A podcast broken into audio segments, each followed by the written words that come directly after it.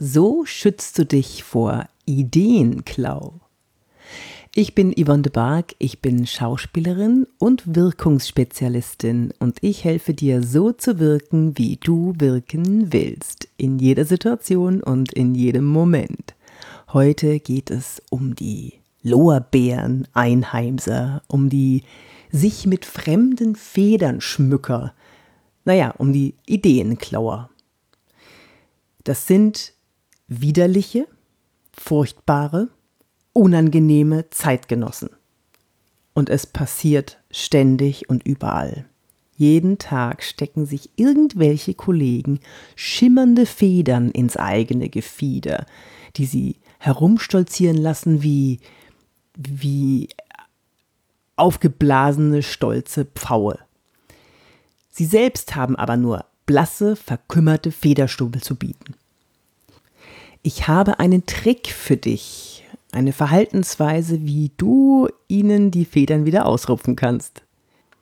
Bevor ich jetzt anfange, vielen, vielen Dank für die Zuschriften an meine E-Mail-Adresse office.yvonnebark.de. Ich freue mich über jede einzelne und ich beantworte auch jede einzelne. Manchmal länger, manchmal kürzer, aber ihr kriegt alle eine Antwort. Und vielen Dank auch für die tollen Ideen, die ihr mir immer wieder liefert. So, und jetzt geht's los. In medias res. Äh, nein, bevor ich weiter, also bevor ich weitermache, noch was ganz Wichtiges, was mir am Herzen liegt. Und zwar ist mir letzte Woche was passiert, was ich unbedingt mit euch teilen möchte, weil mich das so, so stolz gemacht hat. Ich mache ja in meinen Körpersprache-Seminaren und Workshops, aber auch Präsentationsseminaren und Workshops, mache ich Videoaufnahmen mit den Teilnehmern und äh, ungefähr so zwei, drei, vielleicht vier Wochen später, je nachdem, wie ich Zeit habe, gehe ich dann mit jedem Einzelnen in einer Videokonferenz nochmal seine Präsentation durch und gebe ihm ganz persönlich individuelle Ratschläge und Tipps, wie er dies oder jenes noch optimieren kann. Das macht sehr viel Spaß und das ist ein Benefit, den ich so von keinem Trainer in Deutschland kenne. Das wird auch immer super gefeiert, aber jetzt ist mir was passiert, was ähm, was wirklich mein Herz berührt hat. Und zwar habe ich äh, ja das eine oder andere DAX-Unternehmen und eins davon hat, ähm, da hatte ich ein Videofeedback mit einem Teilnehmer und der hat gesagt, es war das beste Training, das sie seit Jahren hatten. Also war schon, äh, das wollte ich nur gerade mal mit euch teilen. Aber jetzt geht's wirklich los. So schützt du dich vor Ideenklau. Eines ist ganz wichtig vorwegzunehmen, nämlich es gibt einen Unterschied, wie Männer und Frauen mit Informationen umgehen. Das ist ganz, ganz wichtig, dass du das weißt. Frauen informieren, um Inhalte allen Beteiligten bereitzustellen und das machen sie ganz offen und in gutem Glauben ausführlich. Männer dagegen gehen mit Informationen ein bisschen anders um. Sie wählen, welcher Teil der Information wofür nützlich ist und platzieren sie dann so, wie, es, wie sie es für richtig halten. Ja, das ist ja evolutionsbedingt auch nachvollziehbar. Wenn man mal bedenkt, in der Steinzeit ging es für Frauen, die sich um den Zusammenhalt in der Gruppe gekümmert haben, eher darum, anderen Stammesmitgliedern ausreichend Informationen zu liefern, wo das große Bärenfeld ist, welche Bären es dort gibt und ob es dort genügend für alle gibt. Männer mussten ja von jeher nur informieren, da, Büffel, Angriff jetzt. Beim Ideenklau gibt es zahlreiche Varianten und der Kreativität sind keine Grenzen gesetzt.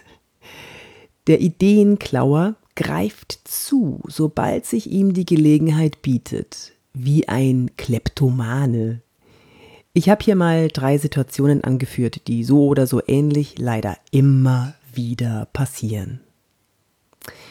Folgendes Setting. Nehmen wir mal an, dein Team wird verdonnert, das Jahreskuschel-Event der Firma zu organisieren. Alle sollen sich wohlfühlen, es soll wie jedes Jahr noch besser sein als das vorangegangene und äh, die Firma soll noch besser dastehen und äh, ja, es soll einfach eine riesen Party werden. Also, der erste Fall. Du hast eine tolle Idee für ein Highlight dafür, bist dir aber noch unsicher, ob es das Richtige für das Event ist. Deswegen gehst du zu einem Kollegen, der ebenfalls in das Projekt involviert ist und erzählst es ihm. Du, ich habe da so eine Idee. Wir könnten doch eine Lasershow machen lassen und die Geschichte der Firma von Anbeginn bis jetzt in die Sommernacht strahlen lassen. Ich habe das schon mal gesehen. Das wird, da wird so ein großer Bereich vor der Location eingenebelt und beleuchtet. Das ist der Hammer. Entweder sagt er nun, ja, das ist eine sehr gute Idee.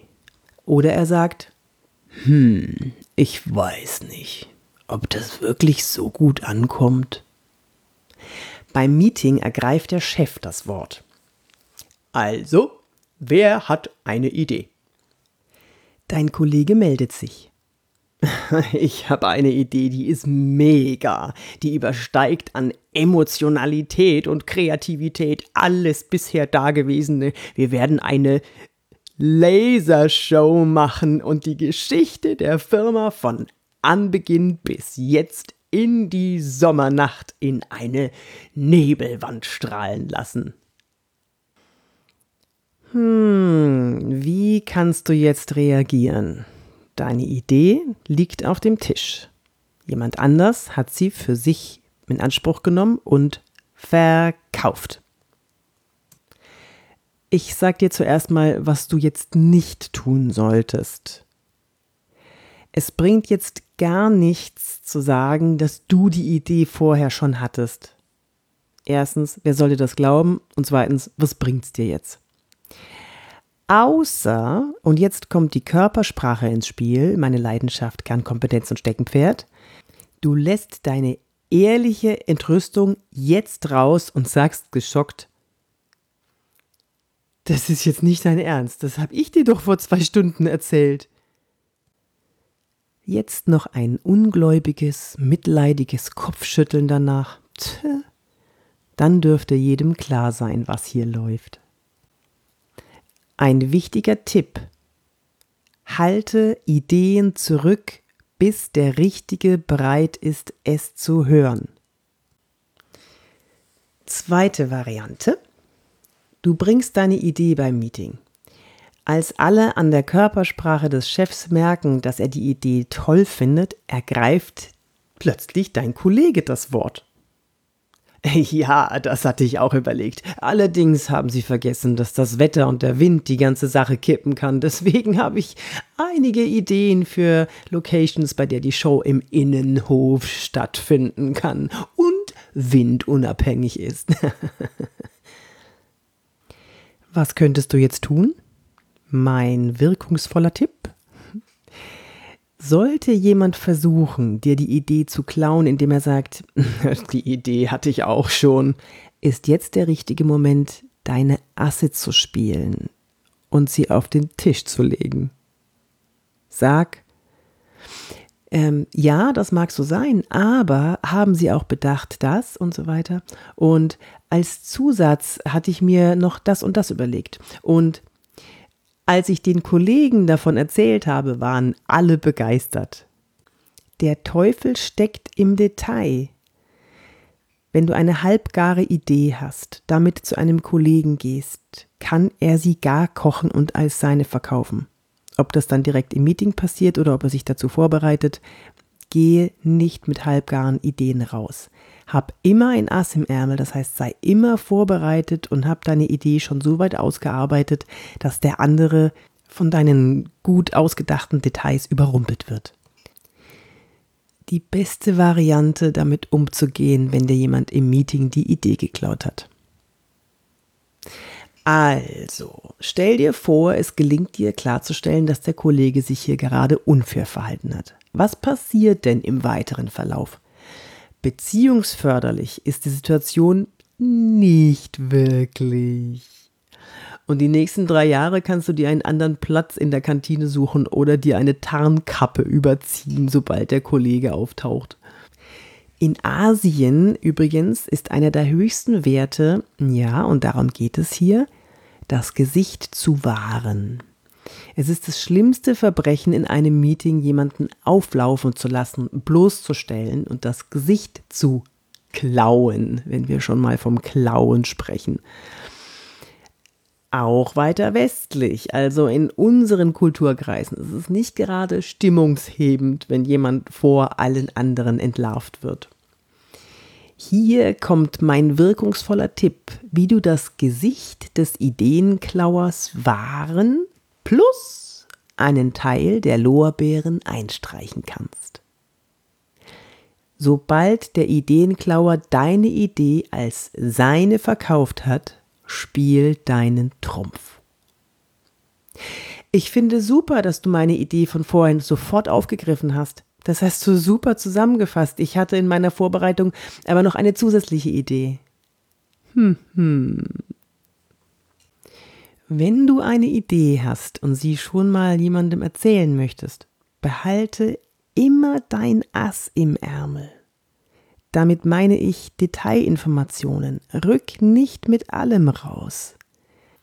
Halte Details zurück oder Überlegungen zurück, die dir im Meeting die Lorbeeren garantieren und den anderen entlarven, ohne dass er sein Gesicht verliert.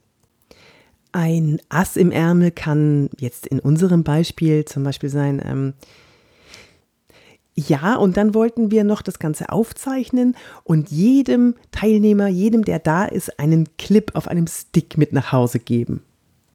Oder? Ja, und die Farben der Laser wollten wir in CI-Farben der Firma haben und am Ende sollte sich dann das Logo von unten her aufbauen. Wir wollten damit den Aufschwung der Firma symbolisieren. Nimm den Ideenklauer im Meeting souverän mit ins Boot, anstatt ihn bloßzustellen. Das hat drei Vorteile. Erstens, dein Chef schätzt deinen Teamgeist. Zweitens, dein Kollege wahrt sein Gesicht. Drittens, du bekommst einen guten Teil der Lorbeeren und kannst sie erhobenen Hauptes nach Hause tragen. Und jetzt kommt der Hinkefuß an der ganzen Geschichte. Aber du bist ja schon länger Zuhörer und weißt genau, worum es jetzt geht. Die Körpersprache. Achte genau auf die Körpersprache deines Chefs, sobald der Kollege die Idee präsentiert. Sollte er zum Beispiel seine Stirn runzeln, seinen Oberkörper abwenden oder den Mund zusammenpressen, Lass den Ideenklauer ruhig ins offene Messer rennen.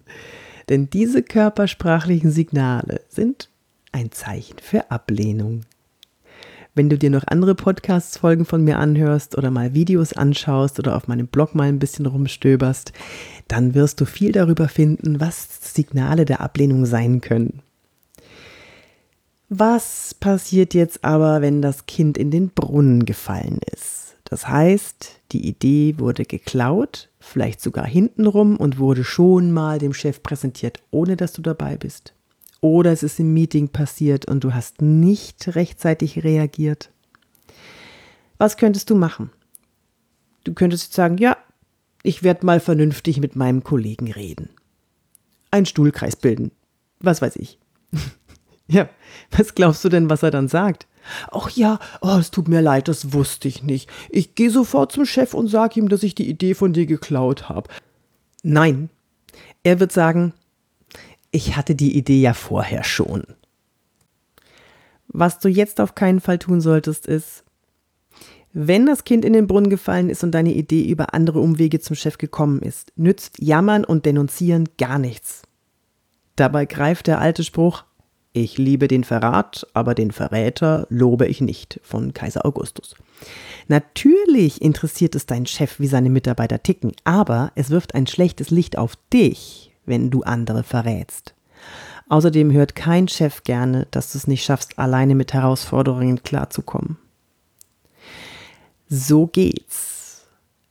Gehe danach zu dem Ideenklauer und fordere eine Gegenleistung. Auch hierbei ist die Körpersprache wichtig. Halte dich gerade, also deine Körpersprache, diesmal nicht Körpersprache lesen, deine Wirkung auf ihn. Halte dich gerade, mach den Fadentrick, richte dich auf. Fadentrick siehst du bei mir in Videos, in, in, in Blog und so weiter. Muss man ein bisschen stöbern. Oder auch in meinem Masterkurs Körpersprache, dann habe ich den auch ganz besonders ähm, ausführlich beschrieben.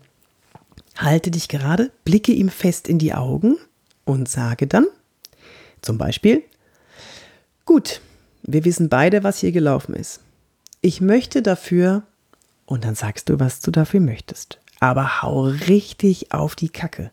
Er soll richtig bluten dafür. Er wird das auch gerne machen, weil er ist sicher seiner Schuld bewusst. Wenn er dann sagt, naja, ich hatte die Idee ja vorher, ich schulde dir gar nichts, dann sagst du einfach mit einem souveränen Lächeln, dann tu mir einfach so den Gefallen. Hauptsache, er muss irgendwas tun dafür, dass er dir die Idee geklaut hat. Wenn du Glück hast, überlegt er sich's beim nächsten Mal zweimal, bevor er dir deine Idee klaut. Lass dir nicht die Butter vom Brot nehmen. Kämpfe dafür. Es ist deine Butter. Übrigens, wenn ich eine Idee eines anderen Trainers oder Speaker in meinen Seminaren oder Vorträgen verwende, sage ich, das habe ich übrigens, also diese Übung oder das, was ich da, dieses Zitat habe ich übrigens von dem und dem, äh, eine tolle Übung, Idee, die ich gerne an euch weitergeben möchte. Und das Gleiche erhoffe ich mir auch von meinen Kollegen, von denen ich zum Beispiel immer häufiger sehe, wie sie eine weiße Maske einsetzen für gewisse Körperspracheübungen. Ich sehe euch. Ich bin Yvonne de Barg, ich bin Wirkungsexpertin, Schauspielerin und Autorin. Mein neues Buch Wirke wie du willst kommt im August 2019 raus. Und wenn du sehr viel mehr wissen möchtest über Körpersprache, dann kannst du dir meinen Masterkurs holen. Den findest du auf meiner Homepage www.yvonnebark.de oder schreib mir doch an office.yvonnebark.de. Ich würde mich freuen. Besuch mich auf LinkedIn, Instagram, Facebook. Ich bin überall vertreten und ich freue mich, wenn du mit mir in Kontakt trittst. Bis dann, bis zum nächsten Mal. Deine Yvonne.